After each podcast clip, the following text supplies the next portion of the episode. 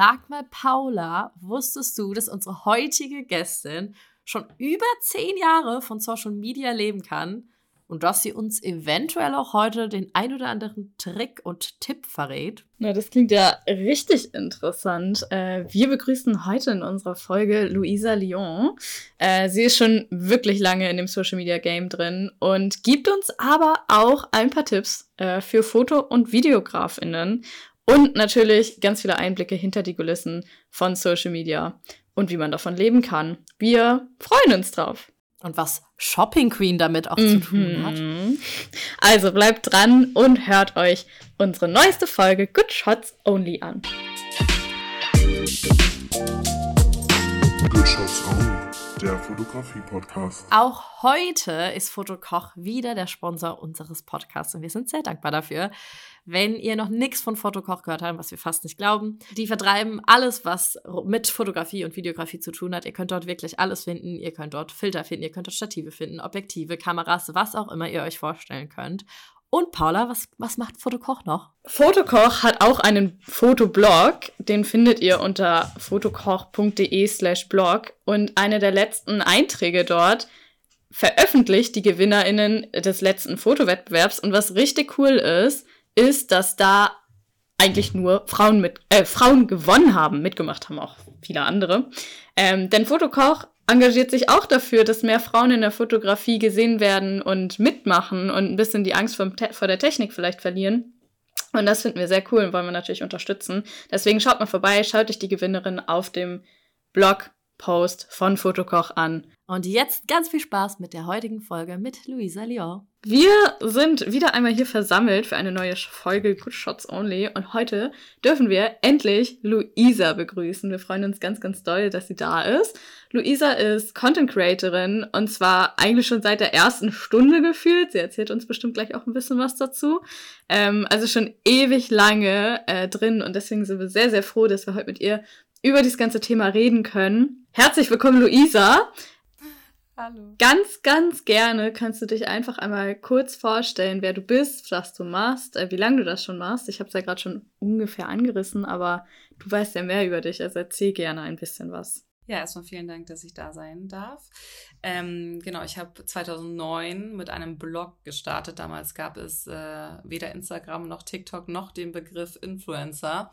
Ähm, damals hat man auch noch kein Geld verdient äh, mit Social Media, sondern das. Das ist einfach 14 Jahre her. ja, das ist richtig. Verrückt.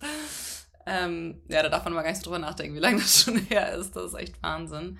Ja, und das ist eigentlich auch total ähm, spontan, ohne Planung entstanden. Ich habe damals, ich komme aus Hamburg, bin nach München gezogen für ein Praktikum und eigentlich auch fürs Studium nachher und ähm, ja, habe während einem Praktikum in einer PR-Agentur, in einem Mode- PR-Agentur, ähm, musste ich halt jeden Tag immer die ganzen Zeitschriften anschauen, nach sogenannten Clippings von unseren Kunden suchen. Und äh, dabei bin ich über einen Artikel gestolpert von einer anderen Bloggerin aus Hamburg. Und das habe ich irgendwie meinem damaligen Freund erzählt. Und er meinte, hey, ist doch voll interessant. Ich wollte damals eigentlich Redakteurin werden, so ein bisschen Richtung InStyle, Vogue äh, oder auch äh, TV-Host. Und äh, er meinte es doch irgendwie ganz, fang doch mal auch so einen Blog an, dann kannst du so ein bisschen schreiben lernen, Bilder machen und so ein bisschen eigentlich nur so als Lebenslauferweiterung. Also es war nie geplant, damit jemals äh, Follower, diesen Begriff kannte ich gar nicht. Also es gab auch, glaube ich, damals gar keine Möglichkeit.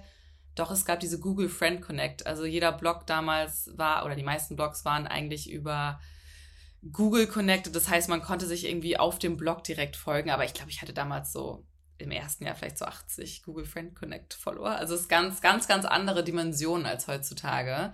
Und ja, das hat sich dann langsam entwickelt. Ich habe dann angefangen zu studieren in München und während meinem Studium quasi einfach weitergearbeitet in Agenturen äh, und mir so ein bisschen den praktischen Teil selber geholt, den es in meinem Studium, den ich so ein bisschen vermisst habe, weil es doch sehr theoretisch alles war.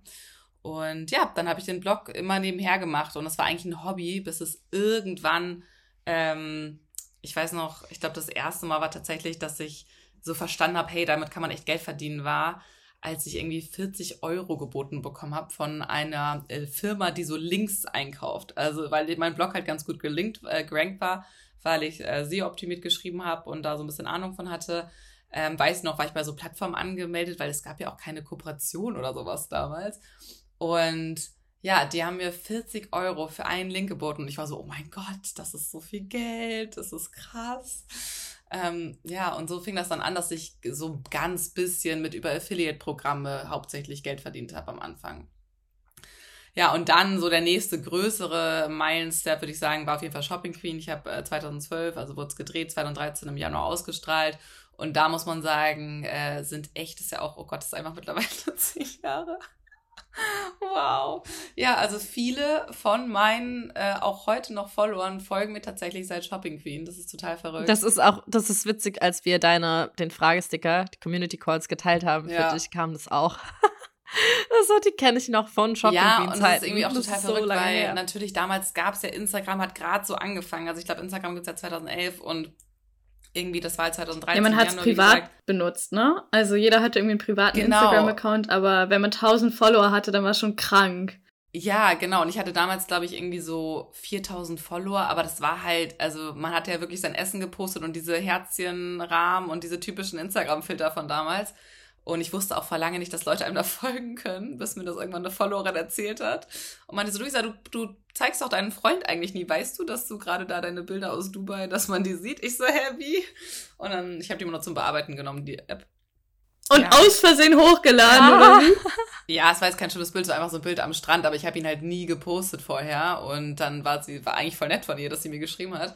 Ja, und dann ich so, okay, krass, ich habe hier irgendwelche Follower. Ich wusste gar nicht, dass Leute einem hier folgen können. Also das war interessant auf jeden Fall. Ja, und so fing es dann an und dann habe ich mein Studium äh, beendet, bin nach LA gezogen für ein Jahr mit einer Freundin zusammen und dann habe ich eigentlich mit YouTube äh, wirklich, also habe ich auch vorher schon so ein bisschen gemacht, aber vorher waren es eher so Shopping Halls und mal ab und zu irgendwelche Vlogs ähm, oder eben so ein bisschen mehr im Fitnessbereich mit Clean Journey, aber dann in LA habe ich wirklich so diese Weekly Vlogs gemacht und dadurch bin ich, habe ich auch nochmal so einen großen Schub bekommen, dass mir wirklich sehr viele gefolgt sind, die auch LA interessiert waren äh, oder das irgendwie spannend fanden, was wir da so erlebt haben. Und ähm, ja, dann kam Snapchat und dann irgendwann, so nachdem Snapchat, was ja eigentlich Stories im Endeffekt waren, ähm, so ein bisschen, also lief sehr gut bei mir, würde ich sagen. Und dann, weiß ich noch, war ich in LA, ich glaube, es war so 2014, 2015, naja, vielleicht eher 2015 oder 16, wann gab, seit wann gibt es denn Stories? Ich weiß es gar nicht mehr genau. Ähm, auf jeden Fall kann ich mich noch daran erinnern. Boah, das hört sich ja, auch schon so lange weg an ich, vielleicht war das auch 2016, aber spätestens 2016 gab es nämlich dann Stories auch auf Instagram. Ja, ich glaube, es war 2016. Davor habe ich immer noch bei Snapchat gemacht. Ja, und dann gab es halt Stories und ich weiß noch so die erste. Ja, seit August 2016. Ah ja, okay. ich habe es gerade nachgeschaut. Ja, krass. Ja, und ich kann mich da noch dran erinnern und das war eigentlich total verrückt. Und ich weiß noch, am Anfang waren alle so, boah, nicht noch eine App und nicht wieder irgendwas Neues. Ne? Und alle waren richtig dagegen. Und ich weiß noch, am Anfang habe ich mich jeden Tag so krass zurechtgemacht, was ich sonst eigentlich nie mache. Ich bin super oft ungeschminkt und zeige mich auch, wenn ich weine und wirklich sehr authentisch, würde ich sagen, in allen möglichen Lebenslagen. Und ich weiß noch, am Anfang war es ganz seltsam mit Stories, weil alle das so richtig ernst genommen haben, weil es halt mit Instagram connected war. Ja, und ja, währenddessen gab es noch ein paar Unternehmen gegründet und so ein bisschen, aber das war eigentlich so, wie es wirklich angefangen hat. Ich habe direkt mal eine Frage dazu. Ähm, also eigentlich habe ich zwei. Erste, ähm, hast du, bevor Instagram Stories kam, schon auf Instagram auch ernsthaft Geld verdient durch Kooperation oder kam das erst durch die Stories? Und zweite Frage dazu noch, hat man auf Snapchat auch schon Kooperation gehabt?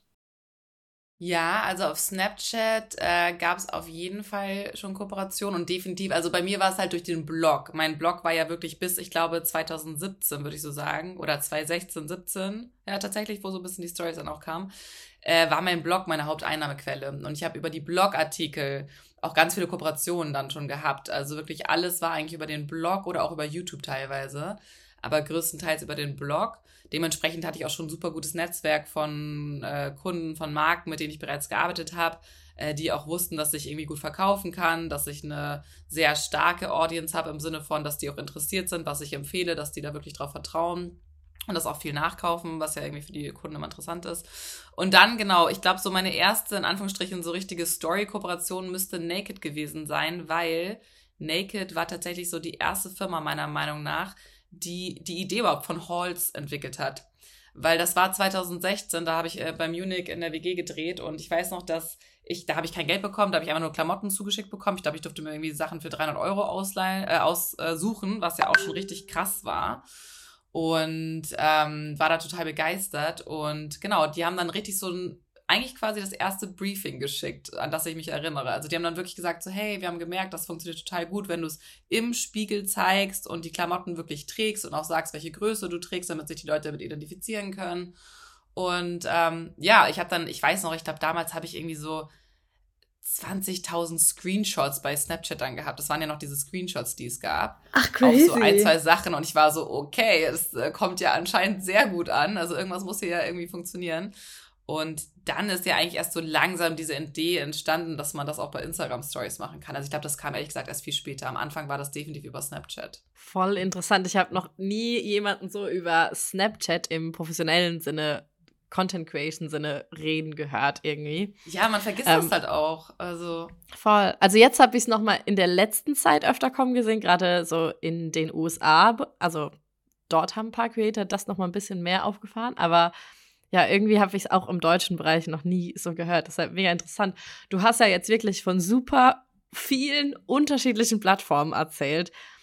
Was sind denn da so deiner Meinung nach Pros und Cons der Plattform oder welche macht dir besonders viel Spaß? Auf welcher machst du besonders gerne Content? Ja, also ich muss sagen, meine Number One ist definitiv nach wie vor und das ist ja mittlerweile auch schon seit äh, über zehn Jahren Instagram. Und ich weiß, äh, TikTok, alle sagen, man muss auf TikTok sein und mein Management, jeder versucht mir zu sagen, ich muss auf TikTok gehen und ähm, ja, das, das Problem ist, TikTok ist einfach nicht meine Plattform. Also ich will auch nicht, dass es meine Plattform wird so richtig, weil ich ich, das ist eine Plattform, die auf jeden Fall die Sucht noch mal mehr fördert, äh, selber zu konsumieren, also Content. Und ich finde, ich war natürlich ab und zu schon mal auf TikTok und ähm, kriege das ja auch so bei anderen Leuten mit. Und äh, alle machen sich immer lustig über mich in meinem Freundeskreis, weil ich immer Trends erst so gefühlt ein halbes Jahr später, ach, ist das jetzt auch auf Reels gelandet? ich so, Leute, im Ernst, ja, das war schon auf TikTok vor einem halben Jahr. Ich so, okay.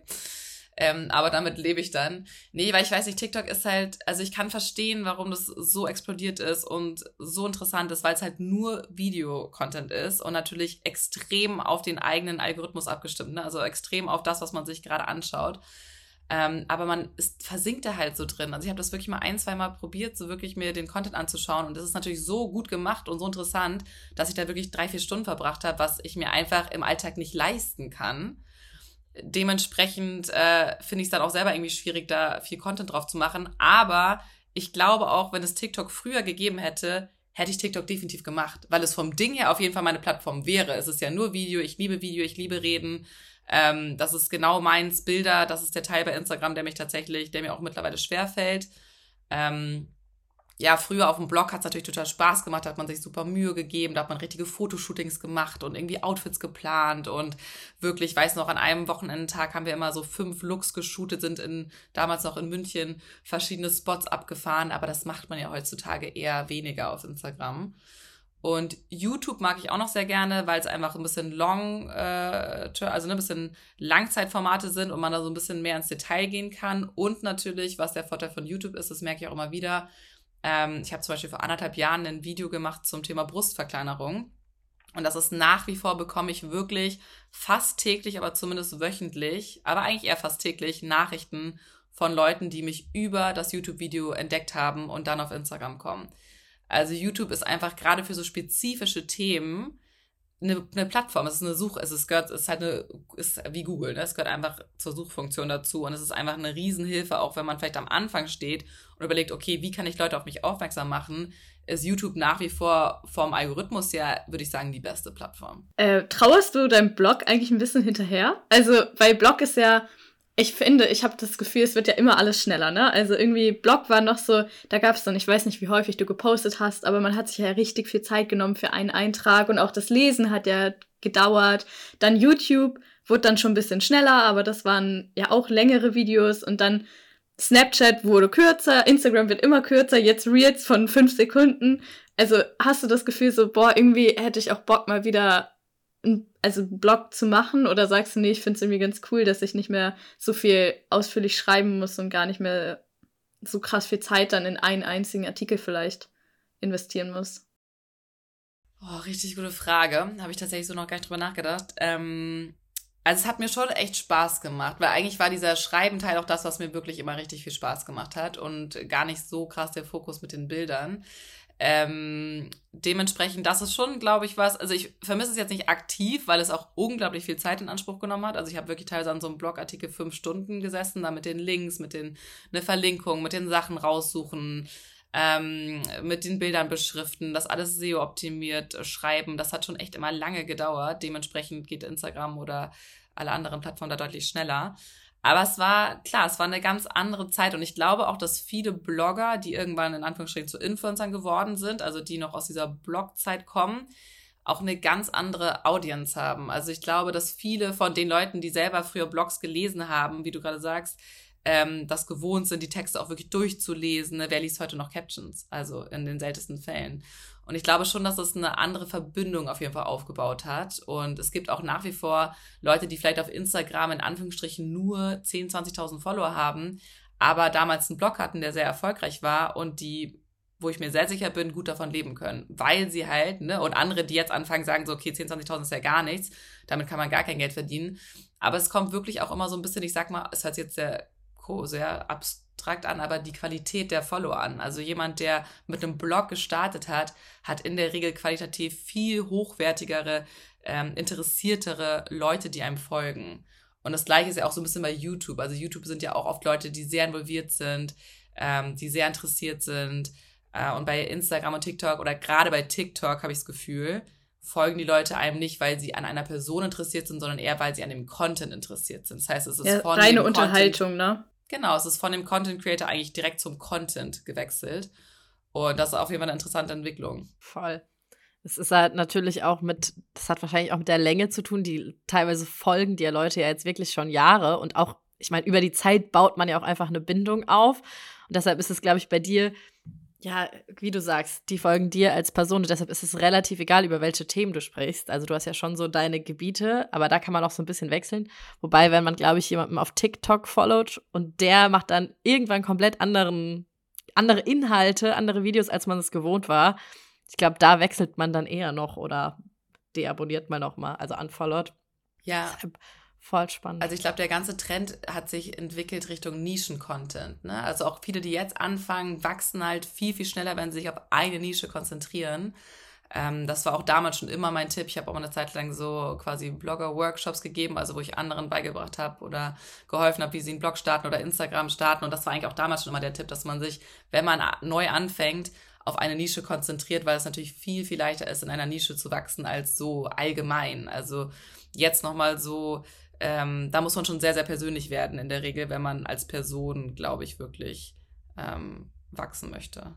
Hast du irgendeinen Tipp, weil du machst ja jetzt auch Instagram schon vor lange und viele, die sich auch für Fotografie, Videografie interessieren und vielleicht da auch ihr Portfolio auf Instagram ausbauen wollen, was da irgendwie auch gut ankommt oder was momentan gut läuft, außer natürlich, dass man in seiner Nische bleibt und irgendwie halt ja vielleicht auch seine seinen Bereich an Fotografie immer weiter zeigt? Ja, also ich glaube auch gerade im Thema Fotografie und Videografie, da, also wir haben zum Beispiel all unsere Videografen, mit denen wir irgendwie äh, jetzt seit mittlerweile auch Jahren zusammenarbeiten, tatsächlich oft über Instagram gefunden und einfach auch über deren Content. Also es ist ja, jeder hat ja einen anderen Stil. Das ist ja sowohl in der Fotografie als auch in der Videografie der Fall.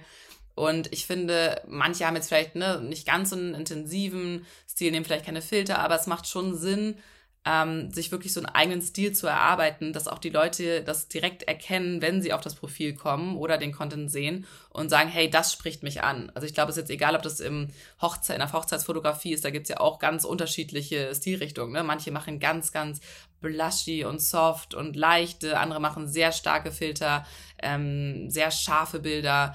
Äh, manche gehen komplett irgendwie auf so Snapshots und ich glaube, das ist wirklich wichtig, auch sich da so einen eigenen Stil zu erarbeiten, dass die Leute sagen, hey, ich finde genau das cool, das spricht mich an und deswegen folge ich der Person oder buche sie ja auch im Endeffekt hoffentlich.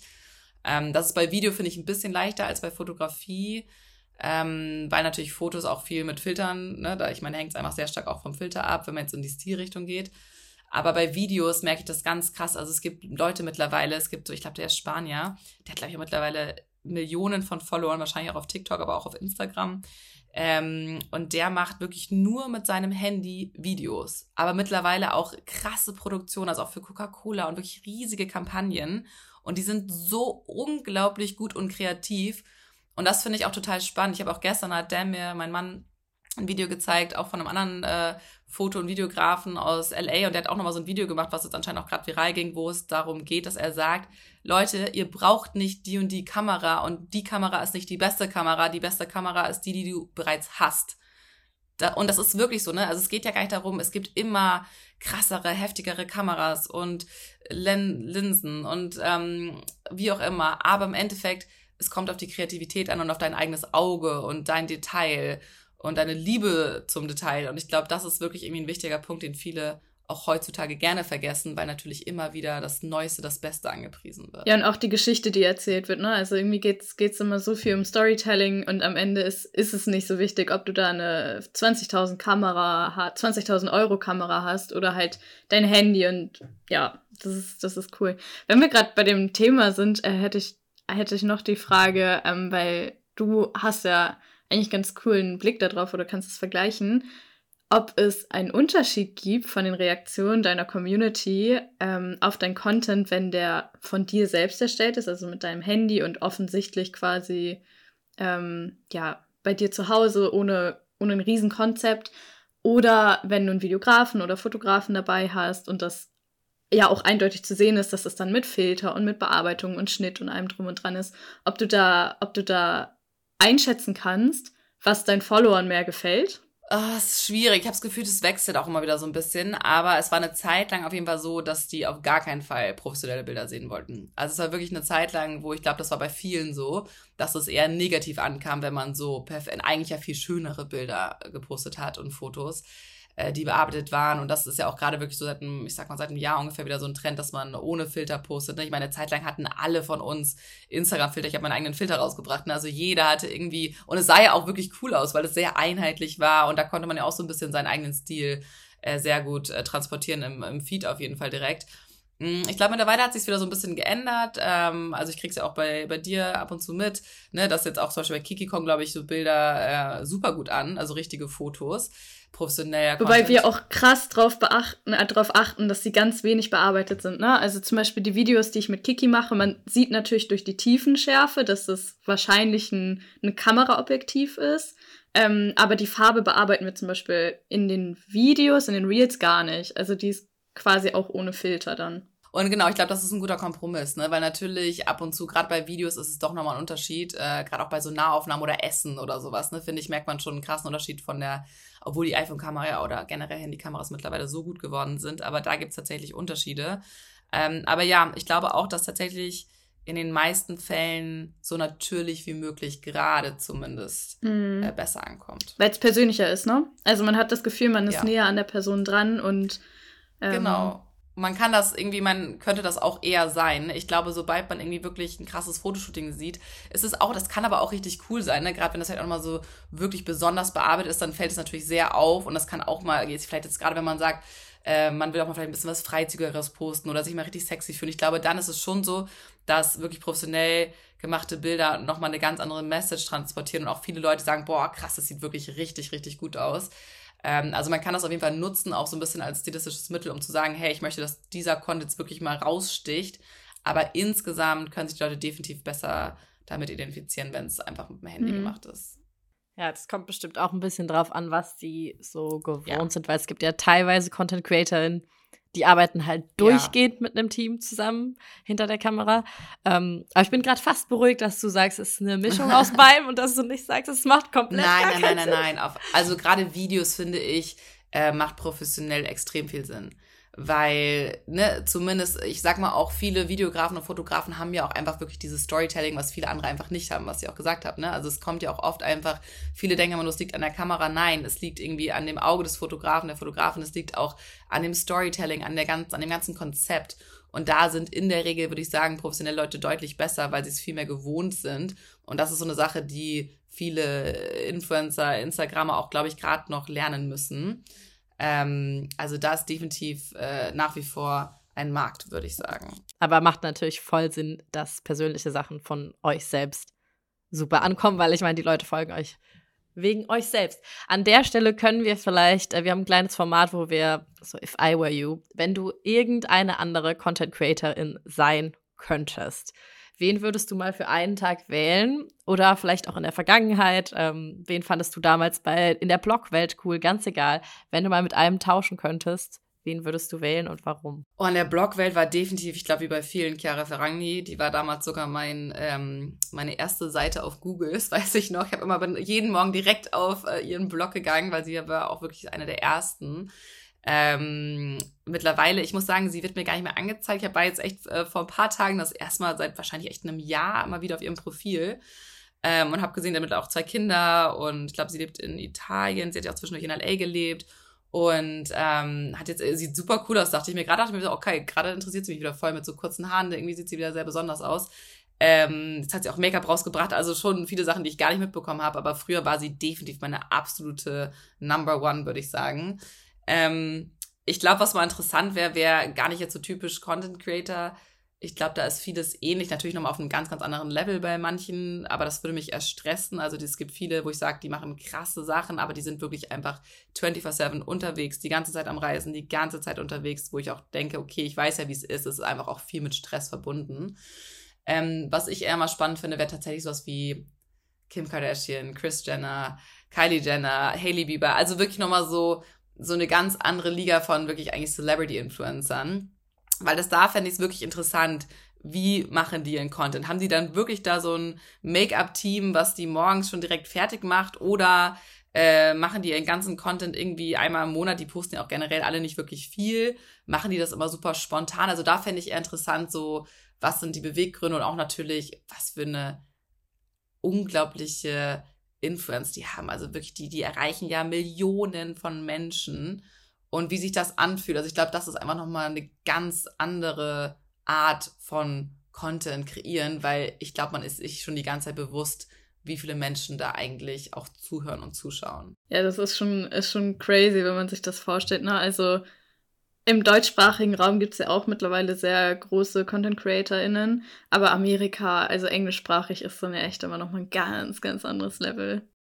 Ja, ja, da kommt halt auch der Reality-Status noch mit rein. Ich würde gerne wissen an deren Stellen, wie das ist, wenn das Leben so krass von außen betrachtet wird. Also, wenn man so viele Stimmen zum eigenen Leben hat, ich weiß, weiß nicht, wie die das mental durchhalten. Ja, ich glaube, es ist auch echt hart. Also ich glaube auch, äh, viele denken natürlich immer, ne, dass wenn man irgendwie so, so viele Millionen Follower hat, dass man die Kommentare nicht sieht, aber man sieht sie ja trotzdem. Also ich glaube, jede Person, weil allein wenn du Instagram aufmachst oder auch TikTok oder wo auch immer, du kriegst zumindest mal ein, zwei direkt angezeigt. Und auch wenn du dich dann entscheidest, den Rest nicht durchzulesen, kriegst du ja so einen Grundtenor, was gerade passiert. Oder ich, die werden wahrscheinlich auch, denke ich mal, irgendwelchen äh, Celebrity News äh, Webseiten folgen und du kriegst dann ja schon mit, was gerade so in der Presse erzählt. Und ich glaube, das ist richtig, richtig hart, wenn du weißt, dass wirklich einfach komplette Lügen über dich verbreitet werden und du weißt, es stimmt einfach nicht. Ich habe da auch mal, glaube ich, ein Interview von Kylie oder Kim hat da mal was zu gesagt. Die meinen auch, das ist einfach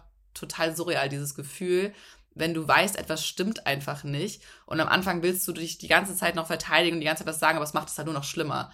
Und du musst dann wirklich lernen, das einfach komplett auszuschalten. Und das ist, glaube ich, schon echt eine Kunst. Und dafür kriegen die auch, glaube ich, alle nicht genug Respekt. Klar, viele hassen die ja eh, aber ich finde, das ist schon beeindruckend. Also das als auf, also diese Last mit sich zu tragen, finde ich schon wirklich heftig. Hattest du das denn auch schon mal, dass du entweder so richtig Hate bekommen hast oder dass irgendwas über dich erzählt wurde oder sogar in den Medien aufgegriffen wurde, wo du sagst so, hä, also Gerüchte oder Hate oder was auch immer, hast, hast du da Erfahrung mit? Ähm, tatsächlich zum Glück relativ wenig. Äh, am Anfang, ich würde wirklich sagen, das war tatsächlich eher zu dieser Blog und wirklich Haupt-YouTube-Zeit äh, am stärksten. Ich würde generell sagen, dass es so ein bisschen ähm, abhängig ist von der jeweiligen Plattform.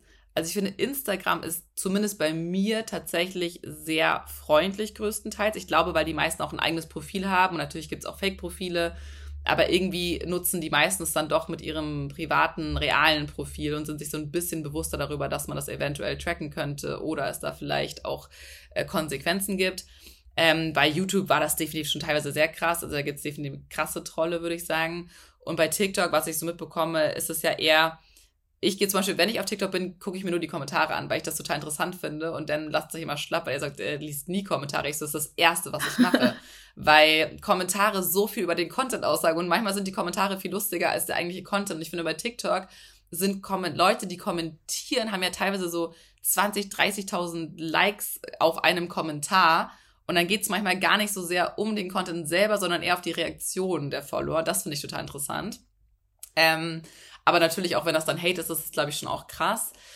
Klar, es gab definitiv mal Momente, wo es gab auch Foren oder gibt es bestimmt immer noch, wo ich auch einen eigenen Thread hatte und wo es eine Zeit lang sehr viel um mich und meine Freundinnen ging und ähm, auch so, wo ich meinen Mann kennengelernt habe, der ist Australier und wo er nach Deutschland gezogen ist. Es gibt immer noch Leute, die sich wünschen würden, dass ich mit einem Deutschen, glaube ich, zusammen bin. Und Wirklich? ja, ja, er kriegt nach wie vor.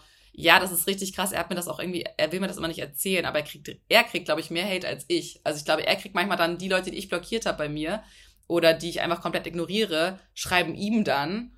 Und das hält ihn auch voll zurück, manchmal Sachen zu posten, weil er sich dann, glaube ich, auch echt voll unwohl fühlt.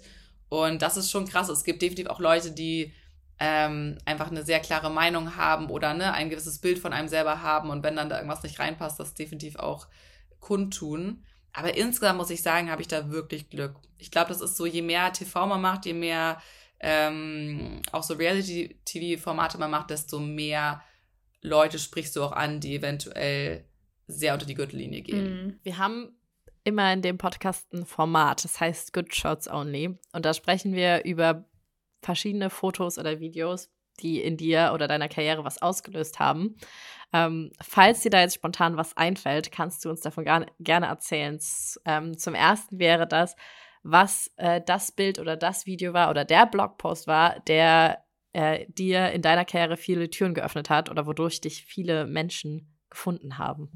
Also auf Instagram fällt mir direkt ein Bild ein, was komplett viral gegangen ist. Und das ist ja eigentlich eher selten auf Instagram, gerade mit Fotos. Ähm, das war tatsächlich von Coachella vor, oh, ich glaube mittlerweile auch schon wieder vier, fünf, sechs Jahren. Ich weiß es nicht. Auf jeden Fall schon lange her. Ähm, und da habe ich nämlich auch so ein typisches Coachella-Bild gepostet vor dem Riesenrad und mit irgendwie gefärbten Haaren und mit einer Freundin. Und es war eigentlich total das schöne Bild. Ähm, und das wurde auch tatsächlich dann komplett von der Presse aufgenommen, weil ich halt kritisch über Coachella berichtet Ah. habe und gesagt habe, dass ich Coachella liebe, dass ich da irgendwie, weiß ich nicht, ich glaube, ich war das erste Mal, boah, keine Ahnung, 2000, ich weiß gar nicht, 13, 14, 12 auf Coachella, also wirklich schon lange her, wo das noch überhaupt nicht mit Influencern irgendwie war. Äh, wo wir auch an dem, da, da gab es, also da gab es vielleicht schon so ein paar Partys, aber es war überhaupt nicht in den Medien, wie es jetzt ist. Und ähm, da ist man wirklich wegen der Musik hingegangen. Und ähm, klar, natürlich, auch ich äh, achte darauf mittlerweile, was ich anziehe. Und natürlich gibt man sich ein bisschen mehr Mühe, weil es irgendwie auch ein cooles Festival ist. Aber es ist einfach schon in den letzten Jahren extrem geworden, dass es eigentlich, dass es teilweise Leute nur noch zu den Partys gehen, dass es eigene Festivals neben dem Hauptfestival Ich wollte gerade sagen, es gibt doch auch die ganzen Shows einen Tag vorher oder später so für, für Genau. die Creator und danach startet eigentlich erst das richtige Festival, ne? Genau, und viele gehen halt auch wirklich eigentlich gar nicht mehr so richtig auf das Gelände, sondern vielleicht nur mal kurz abends für ein, zwei Acts. Und das habe ich halt so ein bisschen thematisiert und das wurde natürlich extrem aufgegriffen. Und ja, das ist so ein Post, der auf jeden Fall viral gegangen ist. Ähm, ansonsten tatsächlich eher YouTube-Videos. Also gar nicht so sehr Fotos, würde ich sagen, sondern ich habe mal ein Video gemacht. Ähm, also ich hatte eine Essstörung äh, vor langer Zeit und das war auch so ein Teil Thema, Thema bei mir auf YouTube. Ich habe äh, eine Firma mit meiner Freundin zusammen gegründet, Our Clean Journey, wo wir eben unsere Reise quasi ins gesunde Leben äh, dokumentiert haben und da halt auch einen Instagram-Account hatten und auch YouTube gemacht haben. Und dann hatte ich ein Video gemacht, um so ein bisschen den Leuten zu zeigen, hey, wir schaffen das jetzt gemeinsam und wir können das gemeinsam schaffen. Und ich habe dann quasi, glaube ich, ein oder zwei Wochen super scheiße gegessen, um dann mit denen gemeinsam quasi gesund zu essen. Und äh, unseren, wir hatten so einen fünf Tage Detox-Plan, den zu machen. Und aus irgendeinem Grund ist dieses Video, werde ich da teilweise heute noch drauf angesprochen, äh, eigentlich ein bisschen problematisch, muss ich mittlerweile sagen, wenn ich so über das Konzept nachdenke. Aber das ist auf jeden Fall ein Video, was, äh, wo echt viele Leute auch auf mich aufmerksam geworden sind und mir dann auch gefolgt sind. Ähm, ja, und ansonsten tatsächlich wirklich viel YouTube. Also auch gerade diese LA-Videos, da gab es auch ein, zwei dabei, wo viele mir wirklich wegen diesem einen Video oder diesem einen Poster gefolgt sind. Aber so von Fotos. Das ist, ist auch nicht schlimm, wenn es keine Fotos sind. Also, Gab es denn ein Video oder oder auch Kooperationen, also kannst weit denken. was bis heute dein, deine absolute, dein absoluter Lieblingscontent von dir ist? Dass du dir vielleicht auch gerne mal nochmal anschaust oder gerne dich dran zurückerinnerst. Ich muss sagen, ich habe ein kleines Lieblingscontent von dir. Ich folge dir natürlich noch nicht so lange, wie du das alles machst, aber ich finde deine, äh, deine Serienvideos, die du gemacht hast, da als du gerade in London warst, es ist so geil. Also das ist so, das finde ich richtig nice, dass du dich halt in diese, in dieses Video, in diesen Film hineinversetzt hast und diese Rolle mitgespielt hast. Das wäre jetzt, da würde ich sagen, oh, das, das mag ich richtig gern von Luisas Content. Dankeschön. Ja, das ist schon, das ist ein guter Punkt. Ähm, ja, tatsächlich, also Fotos, oh, wenn ich mir jetzt meinen eigenen Feed nochmal anschauen würde, würden mir bestimmt ein, zwei auf, wo ich sage, oh ja, diese, die waren richtig cool, aber jetzt ist mir keins so direkt im Kopf. Ähm, es gab so ein, ein Fotoshooting, was ich mit einer Fotografin tatsächlich letztes Jahr gemacht habe, wo ich auch echt stark geschminkt bin, was ich sonst eher selten bin. Und das waren irgendwie auch echt mal coole Bilder, weil es ganz anders ist, weil ich auch nicht in jedem Bild lache. Und das habe ich auch mein Profilbild in Schwarz-Weiß ist auch aus dieser Serie. Und das war irgendwie mal interessant, weil es wirklich mal ganz anders war als sonst. Und die Bilder zum Beispiel kamen auch sehr gut an, obwohl sie ja äh, professionell gemacht waren. Aber weil es einfach so anders war als mein normaler Content, war es wieder eine andere Geschichte. Ähm, und ja, genau, zum Beispiel, ich habe auch gerade, ähm, das war auch eine Kooperation tatsächlich für ähm, äh, Serien auf Sky und da habe ich mir extrem Mühe gegeben und habe mich in verschiedene Rollen auch äh, quasi versetzt und habe unter anderem äh, Jon Snow gespielt von ähm, Game of Thrones mit Leo, der mein kleiner Hund, der auch weiß ist und fast so aussieht wie Ghost, äh, nur in viel, viel kleiner. Und das muss ich sagen, hat echt wirklich, das hat so, da habe ich mich so richtig an meine Blogzeiten erinnert, weil das war wirklich so, wir haben so einen ganzen Tag geshootet, wir sind von einer Location zur nächsten gefahren und es war wieder so richtig so, oh, da hat es richtig Spaß gemacht, Content zu machen. Und das muss ich sagen, habe ich tatsächlich Manchmal heutzutage eher weniger, weil es auch irgendwie oft dann so mit Stress verbunden ist. Früher hat man einfach irgendwie gepostet, ne, weil es einen persönlich inspiriert hat, weil es einen interessiert hat. Und mittlerweile ist so, okay, fuck, ich muss posten. Ich habe eine Woche nichts gepostet. So früher habe ich irgendwie fünfmal am Tag teilweise gepostet. Also es hat sich schon krass verändert. Und das hat richtig, richtig Spaß gemacht, muss ich sagen. Voll cool. Ja. Das hat gerade eigentlich ganz gut gepasst, was du angesprochen hast, weil die letzte Kategorie bei unserem Good Shots Only ist ein Beitrag oder Fotovideo, was dir schwer gefallen ist oder woraus du vielleicht gelernt hast oder was nicht so besonders viel Spaß gemacht hat aufzunehmen. Hast du da noch? Was? Also generell, ich muss sagen, ich war tatsächlich auch früher, weil ich eben so eine mit der ersten war, wurde ich auch auf echt viele Events eingeladen und auch auf krasse Sachen. Also auch schon wirklich früh, wo ich noch gar nicht so viele Follower hatte. Ähm, und ich war dann auch oft so die einzige Bloggerin und alle anderen waren YouTuber zum Beispiel, ne, wenn es auf irgendwelche Make-up-Brands waren, weil ich gar nicht so viel Make-up gemacht habe, aber ab und zu schon. Und ähm, ich wurde echt oft auch auf wirklich sehr, sehr coole Sachen eingeladen und oft natürlich auch damals gab es gerade bei Events viele noch so richtige Fotoshootings, also mit professionellen Fotografen, ähm, wo man dann irgendwie vor Ort Bilder gemacht hat oder Content gemacht hat. Und ich muss sagen, da habe ich mich immer so unwohl gefühlt. Das ist das gleiche mit mir auch mit roten Teppichen. Also ich würde es wirklich gerne können und lieben. Und ich bin Löwe und ich verstehe auch nicht, warum das ein Teil ist, den ich einfach nicht kann und mag. Es regt mich wirklich manchmal auf. Ich bewundere Leute, die das können und die auch wirklich gerne so im Rampenlicht sind und das wirklich auch gut machen, weil ich finde es eigentlich cool, wenn man da so selbstbewusst ist. Aber das fällt mir wirklich nach wie vor bis heute unglaublich schwer. So, ich finde, ich kann nicht gut posen. Ich finde, ich kann auch, so also wenn ich lache, dann fühle ich mich wohl. Aber ich finde, wenn ich zum Beispiel, es gibt so Menschen, die sehen einfach wunderschön aus, wenn sie nicht lachen. Und da finde ich, gehöre ich einfach nicht dazu. Und oft ist es ja bei so Fotoshootings dann, dass die Fotografen auch sagen, so, ja, nimm nicht lachen, schau mal ein bisschen ernster. Und da muss ich sagen, habe ich mich wirklich eigentlich immer richtig unwohl gefühlt, was ich total schade finde, weil die Möglichkeiten eigentlich total cool waren. Also auch was für Leute ich da teilweise kennengelernt habe und wirklich auch richtig, richtig gute, ähm, ja, Content Creator in dem Sinne, die das professionell gemacht haben. Aber irgendwie ist das so eine Sache, wo, wo es mir nach wie vor echt schwer fällt. Mhm. Hm. Ja, vielleicht auch, man, da kennt man ja auch die Leute noch nicht so und auch gerade die Fotografen, die von dir Bilder machen oder so, weil das eher so ein Gruppending ist, alle, die kommen vor die Kamera. Ich glaube, das ist was ganz anderes, wie wenn du dir explizit jemanden buchst ja, oder Fotos stimmt, von einer anderen und dich dann da halt auch wohlfühlst. Also hoffentlich, wenn du das mit anderen machst.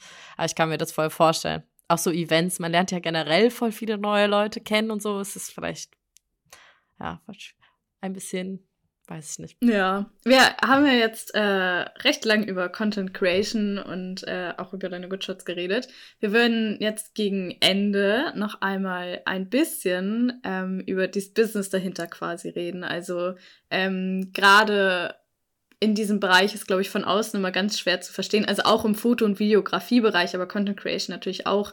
Wovon leben die Leute eigentlich am Ende? So, ähm, ab wann kann man davon leben? Ähm, und da würden wir gerne kurz mit dir drüber sprechen. Deswegen die erste Frage wäre, seit wann kannst du davon leben? Also konntest du, nachdem du deine 40 Euro Anfrage bekommen hast, da irgendwie schnell, ist es schnell gestiegen und du konntest sagen, hey cool, ich brauche keinen Nebenjob mehr, ich, ich kann das finanzieren oder hat das erst geklappt, nachdem du bei Shopping Queen warst oder bei YouTube? Also ab wann sagst du, die Einnahmen waren so gut, dass dass ich mein Leben davon finanzieren kann? Mm, also ich kann jetzt nicht mehr genau das Jahr sagen, weil das alles mittlerweile so ein bisschen verschwimmt. Ähm, aber es war auf jeden Fall, während ich studiert habe und ich hatte immer ein bis zwei Nebenjobs. Und ich weiß, ähm, äh, im letzten, ich weiß nicht, ob das, vielleicht war das so im vor, vorletzten Semester oder sowas oder im vorletzten Semester, da habe ich ähm, zwei Nebenjobs tatsächlich gehabt. Einmal bei der ähm, PR-Agentur, wo ich noch gearbeitet hatte, auch im Influencer-Marketing, oder damals hieß es ja noch nicht so, aber im, wie hieß es damals, keine Ahnung, Social-Media-Bereich. Ich glaube Blogger ähm, oder so hieß es so, doch häufig, oder? Ja, Blog-Event. Ich habe da quasi so Blogger-Events auch mit äh, geholfen und, und Sendouts gemacht für die ganzen Blogger ähm, und Redakteure und ähm, hatte, das war der Job, der hat mir eigentlich auch Spaß gemacht. Ähm, Ah, und dann habe ich aber noch einen anderen Job angefangen, weil ich auch immer sehr an Business-Themen interessiert war und eigentlich auch irgendwie klar war für mich, dass ich irgendwann mal meine eigene Sache machen möchte und habe dann von der Uni aus, also die, ähm, die, äh, wie heißt die, wie heißt die Uni in München? Es gibt die TU wow. und Ludwig. Ja, nee, wie heißt die denn nochmal? Äh, Maximilians Ludwig, Maximilian ja. Ludwigs oder so ähnlich. ja, oh mein Gott, das ist ja richtig. MLU vielleicht? Richtiges Blackout. Egal, auf, LM. Oder oh, LMU? Auf jeden Fall die Haupt Ludwigs Maximilian? I don't know. Ludwig Maximilians ja. Universität München. LMU, ja genau. Oh mein Gott. Ja. Wow. Wir werden safe richtig wow, Bashing hier bekommen. Okay. Ich habe da tatsächlich studiert und auch wirklich einen Bachelor gemacht. Man glaubt es kaum. Ähm, Genau, also da ähm, habe ich dann noch, die hatten so ein, eigentlich ganz cool, so ein Förderprogramm für Startups, wo die Startups gefördert haben. Und ich habe bei diesem Programm quasi gearbeitet und fand, was die gemacht haben, auch super, super cool. Allerdings war die Arbeit dahinter totale Katastrophe und ganz schrecklich. Also mein Chef war so ein richtiger, weiß ich nicht, äh, sehr in klassischen Rollen, sehr traditionell. Ich habe im Endeffekt den ganzen Tag Excel-Listen gemacht und es hat mir einfach gar keinen Spaß gemacht. Und ich dachte, ich lerne was so für die Zukunft, habe ich aber tatsächlich gar nicht irgendwie. Ähm, dementsprechend war dann für mich klar, okay, ich habe dann wirklich bewusst mich entschieden, weil ich gemerkt habe, so, hey, ich verdiene jetzt schon so ein bisschen Geld und da mal 40 Euro, da mal 20, da mal 50, vielleicht auch mal 100 oder so. Und dann dachte ich so, okay, wenn ich so und so viel Blogartikel auch für andere Leute, ich habe dann auch für ein paar andere Webseiten Artikel geschrieben, schreibe und irgendwie selbst wenn es teilweise nur fünf Euro pro Artikel waren, dachte ich so ganz ehrlich, was ist, wenn ich jetzt mal all die Zeit, die ich irgendwie in meine Nebenjobs stecke, in mich selber investiere und wirklich gucke, was da noch so geht mit Affiliate-Programmen und und dann habe ich wirklich mich entschieden, diese Jobs zu kündigen, habe das auch gemacht und habe dann wirklich die Zeit einfach investiert in meinen Blog und das hat tatsächlich extrem gut funktioniert und von dem Tag an habe ich nie wieder einen anderen festen fremden Job angenommen. Cool. Äh, wie viele Follower ich damals hatte, das ist ja, schwer zu sagen. Das weiß ich tatsächlich gar nicht mehr. Ich glaube, war das nach Shopping Queen? Wahrscheinlich. Oder zu der gleichen Zeit ungefähr. Schwer zu sagen. Aber ich glaube mittlerweile, also in der heutigen Zeit ist es eh alles ganz anders. Ich finde, ne, damals 20.000 waren wir jetzt irgendwie 200.000. Also das kann man irgendwie nicht so richtig vergleichen. Ähm, ich, ich kenne Leute, die haben eine Million Follower und verdienen kein Geld auf Instagram. Und ich kenne Leute, die haben 2000 Follower und verdienen ja. Geld und können davon leben. Also es ist wirklich, man kann es tatsächlich heutzutage nicht mehr sagen. Das ist genau das, was ich vorhin schon meinte. Es kommt auf die Qualität der Follower an und es kommt auch auf den Content an. Es gibt Leute, das habe ich neulich wirklich erst wieder entdeckt, die Online-Kurse verkaufen und irgendwie Coachings verkaufen für mehrere tausend Euro und die haben selber aber wirklich nur teilweise 1000, 2000 Follower, verdienen aber wirklich gut Geld, wahrscheinlich mehr Geld als manche mit 200, 300.000 Followern. Weil, aber man sieht es nach außen nicht. Man sieht es nicht, weil man halt nur diese 2000, 3000, 5000, 10.000 Follower sieht. Äh, und wie gesagt, andersrum kenne ich wirklich tatsächlich einige, die echt unglaublich viele Follower haben, die aber vielleicht keine guten Storyviews haben oder sehr internationales Following haben, die aber dann in Deutschland leben und die deutschen Filme wollen in der Regel nur mit Deutschen, also mit äh, Leuten zusammenarbeiten, die auch einen großen Anteil in Deutschland haben. Das ist ja auch immer ganz, ganz wichtig. Das meinte ich mit der Qualität der Follower. Also ich glaube, das ist das Gleiche auch bei Foto- und Videografen da vielleicht jetzt nicht ganz so extrem, weil ihr natürlich im Endeffekt für eure Arbeit wirklich bezahlt werdet äh, und für den Output. Aber gerade wenn man mit Firmen zusammenarbeitet, also mit Brands, sobald es darum geht, wirklich von Brands Geld zu bekommen, was mittlerweile eigentlich der größte Teil ist, würde ich sagen, für die meisten Leute in diesem Bereich, dass sie direkt von der Firma bezahlt werden für Werbung. Ähm, und da kommt es natürlich den Firmen darauf an, wenn die jetzt, ein, ich sag mal, wenn jemand Bikini-Brands ähm, oder sagen wir so, wenn jemand Make-up äh, bewerben möchte und jemand bucht, der vielleicht klar ähm, super viel weiblichen Content postet, aber vielleicht eher Sachen im Bikini und man dann mal in die Insights guckt und sagt, oh, es sind aber irgendwie doch 60% ja. Männeranteil und nur noch 40% Frauen. Aber für diese 40% Frauen zahlt man so überdurchschnittlich viel Geld, weil die Followeranzahl an sich halt so hoch ist. Dann sagen viele Firmen, okay, nee, ich nehme lieber jemanden, der nur so 20, 30, 50.000 Follower hat, dafür aber tatsächlich 80%, 70%, 60% in Deutschland hat oder vielleicht noch sogar in der Stadt, die ich erreichen möchte. Und so gesehen, das meine ich auch mit diesem Nischen-Content. Also es macht auch Sinn, sich auf eine Stadt zu konzentrieren, weil angenommen, man ist jetzt zum Beispiel in Hamburg ähm, und man wird auch mal für Events gebucht, gerade auch im Fotografie- und Videografiebereich. Ne? Viele Firmen sagen, okay, wer lebt denn ja. hier in Hamburg? Wen kann ich buchen? Reisekosten fallen ja auch weg, ne? Genau. Also und natürlich wird man auch mal gebucht, wenn man irgendwo hinreisen muss, aber wie du sagst, die Reisekosten fallen weg, es ist weniger Geld und man kann sich auf jeden Fall ein gutes Netzwerk aufbauen. Also es kommt nicht auf die Followerzahl an, aber ähm, es kommt stark auf die, auf die Art der Follower. Du hast jetzt schon gesagt, dass Kooperation oder das Arbeiten mit Brands generell quasi das meiste Einkommen stemmt. Du hast aber zwischendurch auch schon angesprochen, dass du ein paar Firmen gegründet hattest. Ähm, genau, wie baut sich da vielleicht bei dir, also du musst da nicht um Summen reden, sondern wie bauen sich die unterschiedlichen Einkommensquellen auf? Wie hast du dich da vielleicht auch so ein bisschen breiter aufgestellt? Ja, also meine Haupteinnahmequelle ist nach wie vor definitiv äh, mein Social Media Account, also Luisa Lyon und meine Brand und alles, was damit äh, einhergeht.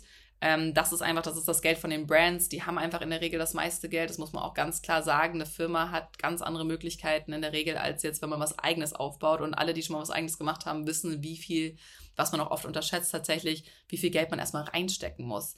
Also wenn man kein Fremdkapital nimmt und äh, nicht irgendwie Investoren drin hat, ähm, muss man alles selber stemmen. Und das ist, ich habe äh, ganz viele verschiedene Sachen schon gemacht, aber zum Beispiel, ich habe Kalender gemacht und das war auch wirklich so eins meiner Herzenprojekte. Und das lief auch wirklich gut. Ich habe auch guten Umsatz damit generiert, aber es ist trotzdem ein Papierprodukt und es ist ein Produkt, was datiert ist. Das heißt, es ist eigentlich nur zwei, drei Monate verkaufbar im Jahr, was natürlich unglaublich schlecht ist, finanziell gesehen, weil du einfach dann ein Produkt hast, was du eigentlich nur drei, vier Monate verkaufen kannst und dann ist es äh, irrelevant und eigentlich nichts mehr wert. Und ähm, das zu skalieren ist sehr, sehr schwierig. Also wirklich, gerade die Sachen, die ich selber aufgebaut habe, laufen alle sehr gut. Auch jetzt mein Kartenspiel Dive Deeper, Dive Deeper läuft extrem gut, aber auch da habe ich mich zum Beispiel total verschätzt, weil wir haben irgendwie am Anfang ähm, jetzt erstmal nur irgendwie 1000 Stück bestellt, weil wir dachten so, ach komm, ist mal so ein Testrun, um zu gucken. Und die waren halt innerhalb von, weiß ich nicht, einem Tag ausverkauft oder so.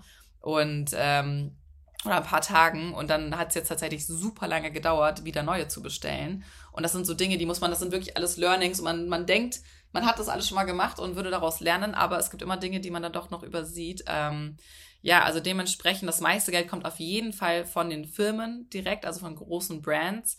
Ähm, dann natürlich von eigenen Projekten, die man aufbaut, wenn man eine, bereits eine Reichweite hat und weiß, man kann mit seiner eigenen Reichweite spart man sich die Werbekosten. Das ist ja auch mal ein großer Punkt für viele Firmen.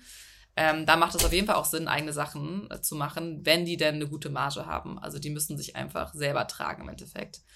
Und ansonsten, was auch immer noch eine Sache ist, ist Affiliate. Also wenn man auch weiß, man hat eine gute Audience und äh, man hat das Gefühl, die sind interessiert, dann kann man Affiliate-Programme nutzen. Und falls das jetzt die Leute nicht kennen, das sind quasi Plattformen, wo auch wiederum in der Regel größere, aber auch kleinere Marken ihre Produkte online gestellt haben und man kann sich dann einen eigenen Link generieren, der auf äh, den eigenen Account quasi spezialisiert ist, mit einer ID, die getrackt wird dann ge zu seinem eigenen Account und dann wird man beteiligt an jedem Verkauf, den man für diese Firma generiert. Also angenommen, ich habe am Anfang ganz, ganz viel so Klamotten, also ich hatte keine eigenen Kooperationen jetzt vielleicht zum Beispiel mit, ähm, was, wie heißt es hier, mit äh, Zalando zum Beispiel, war früher ja eines der größten Affiliate-Programme im Bloggerbereich. Ähm, eigentlich hatte kein Blogger eine direkte Kooperation mit Zalando, aber Zalando hat, glaube ich, damals zwischen vielleicht so sieben und zehn Prozent ausgezahlt. Und deswegen haben super viele Blogger ihre Outfits, wenn es die denn auch so oder ähnlich auf Zalando gab, wo es ja unglaublich viel Auswahl gab, ähm, verlinkt. Und jeder, der dann über diesen Link etwas gekauft hat, egal was, nicht mal nur das, das eigentliche Outfit, sondern egal was auf Zalando gekauft hat, angenommen, der Warenkorb war bei 100 Euro, hat man halt direkt irgendwie 10 Euro verdient. So, ne? Ähm, und das ist eigentlich tatsächlich auch nach wie vor eine gute Möglichkeit. Also auch für YouTube. Ähm, man kann überall Affiliate-Links nutzen. Auch ihr als Fotografen, Videografen könnt Affiliate-Links nutzen. Und wenn jemand bei euch eine Kamera kauft, habt ihr direkt vielleicht dann doch mal eher 100 Euro damit verdient. Also Empfehlung. Das auch tatsächlich, also ich meine, ich habe ja, ich habe ja knapp 2000 Follower, was ja so eine sehr kleine Community ist. Ähm, aber ich habe letzten zu Dez also zu Weihnachten habe ich mal so einen kleinen Kameraguide gemacht Und da haben tatsächlich dann drei Personen eine Kamera auf meine Empfehlung gekauft. Und das ist natürlich eine total kleine Zahl erstmal. Aber wenn man sagt, 10% davon hätte ich über einen Affiliate-Link, so hätte ich mehr machen sollen im Nachhinein. Hast du nicht Habe ich nicht gemacht. Oh, Weil ich ehrlich Mann. gesagt gar nicht davon ausgegangen bin, dass irgendwer da auf meine Empfehlung hört. Aber tatsächlich haben, also haben drei Personen am Ende eine Kamera auf diese Empfehlung gekauft und haben dann auch gesagt, ja, hey, danke dafür. Und es gibt auch, ähm, lustigerweise ist das jetzt schon zweimal passiert, dass kurz vor Weihnachten dann Leute geschrieben haben, ja, hey, Influencer oder Influencer XY empfiehlt diese eine Kamera grad vor Weihnachten. Was sagst du denn dazu? Würdest du die auch empfehlen? Und ich empfehle die immer ganz doll nicht, weil die ist ein total beschissenes Angebot meiner Meinung nach. Und habe dann gesagt, so, hey, nee, kauf doch lieber die hier, die würde ich dir eher empfehlen in dem Preissegment. Also hat irgendwie funktioniert. Also nächstes Jahr Affiliate-Links. Ja, auf jeden, auf jeden Fall. Aber nee, genau sowas ist halt, weil du halt in dem Bereich so eine Nische hast und die Leute dir einfach vertrauen. Es geht ja immer um Vertrauen. Ne? Also vertraue ich dieser Person, dass das jetzt wirklich reale, ein gut gemeinter Tipp ist. Und auch Werbung kann ja wirklich real und ernst gemeint sein von, dem, von der jeweiligen Person. Aber natürlich gibt es auch äh, Werbekampagnen, wenn man die auf 20 Accounts gleichzeitig sieht und weiß, da ist ein Code, da, wo man dann vielleicht denkt, okay, irgendwie hat man gerade das Gefühl, das ist nicht so 100% ehrlich, aber die meisten, die das auch langfristig machen, wissen und nehmen auch nur ne, Kunden an oder Kampagnen, wo sie wissen, dass sie echt dahinter stehen. Ähm, aber ja, das solltet ihr auf jeden Fall machen, weil ihr in dem Bereich einfach extrem glaubwürdig seid und Leute euch da definitiv vertrauen und wahrscheinlich auch mehr vertrauen als anderen Influencern. Ja. Wir haben jetzt schon mega lange geredet. Ich finde es super interessant. Wir haben noch ähm, ja, eine Com Frage aus der Community oder mehrere, aber ich würde sagen, wir machen noch eine abschließende, damit es nicht mehr allzu lang ist. Ähm, ich suche mir einfach eine raus und ja, fragst, was würdest du beruflich machen, wenn du dich nicht für CreatorIn entschieden hättest? Oh, schwierig. Also, ich, ich wollte mal ähm, Psychologie studieren, habe es aber im Endeffekt dann auch nicht gemacht. Also ich habe Kommunikationswissenschaften Amerikanistik studiert. Mit dem Studium wäre ich wahrscheinlich dann auch in diese Richtung gegangen. Vielleicht wäre ich dann eher ähm, hinter der Kamera gelandet oder hätte vielleicht bei einer Redaktion. Aber ich glaube tatsächlich, dass ich was Eigenes gegründet hätte. Was es wäre, ist schwer zu sagen, weil ne, es mittlerweile sich dann so viel entwickelt hat. Aber ich war eigentlich schon immer sehr businessorientiert, immer sehr interessiert daran, auch was Eigenes aufzubauen. Ähm, mir fällt es manchmal schwer, ähm, ja, Leuten zu folgen, wenn ich denen selber nicht 100% irgendwie vertraue oder sage, ey, ich finde das persönlich kompletter Schwachsinn und auch wie jemand eine Firma führt, habe ich auch gemerkt bei meinem, einem meiner letzten Jobs dann, dass ich einfach mit dem Chef, der war zwar zu mir okay, aber zu meinen, zu den anderen Mitarbeitern teilweise absolute Katastrophe, wo ich gemeint habe, so, hey, das, das möchte ich einfach nicht. Also das will ich nicht für mein Leben. Deswegen war mir tatsächlich relativ schnell klar, dass ich was Eigenes machen möchte. Ähm, ja, irgendwas, auf jeden Fall eine eigene Firma, ein kleines Unternehmen, äh, Agentur, wer weiß. Schwer zu sagen. Aber cool, das ist Voll sehr, sehr interessant. Ähm, weil das ja jetzt quasi, also was du geworden bist, passt ja komplett zu dir, aber es war ja auch irgendwie right place, right time und nicht geplant. Ja, voll. An dieser Stelle wollen wir euch nochmal dran erinnern, dass unsere Challenge im März, unsere kleine Foto-Challenge, immer noch läuft. Und zwar ist das die Blurry Challenge. Die geht jetzt den ganzen März lang. Ihr könnt also noch mitmachen.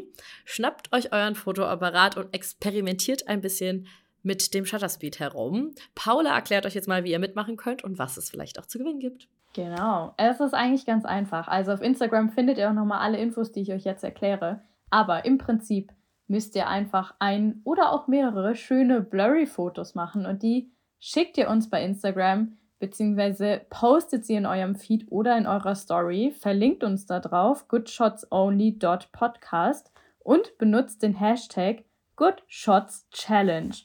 Und wenn ihr das gemacht habt, dann seid ihr automatisch in dem Lostopf und am Ende gibt es einen kleinen Gewinn zusammen mit unserem Sponsor Fotokoch. Also es lohnt sich auf jeden Fall mitzumachen und wir freuen uns, dass Fotokoch uns da unterstützt. Und vor allen Dingen sind wir mega gespannt auf eure ganzen Einsendungen. Also legt los und habt Spaß. Wenn ihr da mitgemacht habt und euch jetzt fragt, wo ihr Luisa finden könnt, dann äh, erzählen wir euch jetzt, wo ihr das alles tun könnt, weil es gibt wahrscheinlich mehrere Sachen. Genau, Luisa, vielleicht erzählst du uns mal, wo die Zuschauer deine Fotos, Videos, deinen Content sehen können. Ja, gerne. Also auf Instagram auf jeden Fall Luisa Lyon, L-U-I-S-A, L-I-O-N. da ganz klar, ich habe auch einen eigenen Podcast. Äh, da geht es vor allem auch viel um Sternzeichen. Das ist eine meiner Passionen, aber auch um so persönliche, private Themen, die mich im Alltag beschäftigen, ob das jetzt Finanzen sind oder eben ähm, meine damalige Essstörung. Also ganz, ganz, ganz gemixt, aber sehr, sehr persönlich. Und äh, ja, auf dem Blog passiert ehrlicherweise nicht mehr viel. Ähm, es gibt TikTok, was ich gerade aufbaue, aber das würde ich jetzt tatsächlich noch nicht bewerben, weil sich das noch nicht lohnt. Und es gibt YouTube, also gerne auch auf Luisa Nion auf YouTube. Ähm, da es dann, falls jemand das interessiert, mit der Brustverkleinerung oder mit eher so spezifischeren Themen. Aber Instagram ist auf jeden Fall die Hauptplattform. Hat, äh, wie heißt denn dein Blog? Heißt der auch Luisa Lyon?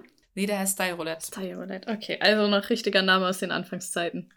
Ja, das ist noch richtig alt. Cool. Mega cool. Ja, ich glaube, dann äh, haben wir genug Infos, wo, wo, wir, wo wir dich finden können. Ich, wir, wir haben natürlich auch alles noch in, in der Podcast-Beschreibung. Also wenn ihr euch das jetzt nicht gemerkt habt, dann schaut einfach in, in der Folgenbeschreibung. Da findet ihr Luisa auch überall. Wir sagen ganz doll Danke. Wir fanden das Gespräch, also ich kann ja nur für mich sprechen, aber ich fand es richtig cool und interessant. Ähm, jetzt ja immer interessant ist, so hinter Kulissen zu blicken. Ähm, und wir haben jetzt auch voll viele Themen besprechen können. Das freut mich sehr. Und voll, voll süß auch von dir, dass du ständig auch auf die Fotografie- und Videografie-Seite ja. eingegangen bist. Ich dachte mir so, du. Ja, das sind ja die meisten wahrscheinlich die Zuhörer. Ja, du denkst hier voll für die Hörerschaft mit. Ähm, aber mega interessant. Ich hätte wie fast jede Folge immer noch tausend Fragen, aber ich glaube, wir haben schon mal einen guten Teil abgedeckt. Ja, dann würde ich sagen, beenden wir die Folge hier, oder Paul? Ja, würde ich auch sagen. Nee. Also, danke, Luisa. Ganz, ganz lieben Dank. Vielen Dank. Und tschüss. Danke, dass ich da sein durfte. Ihr wart sehr tolle Hostesses. tschüss.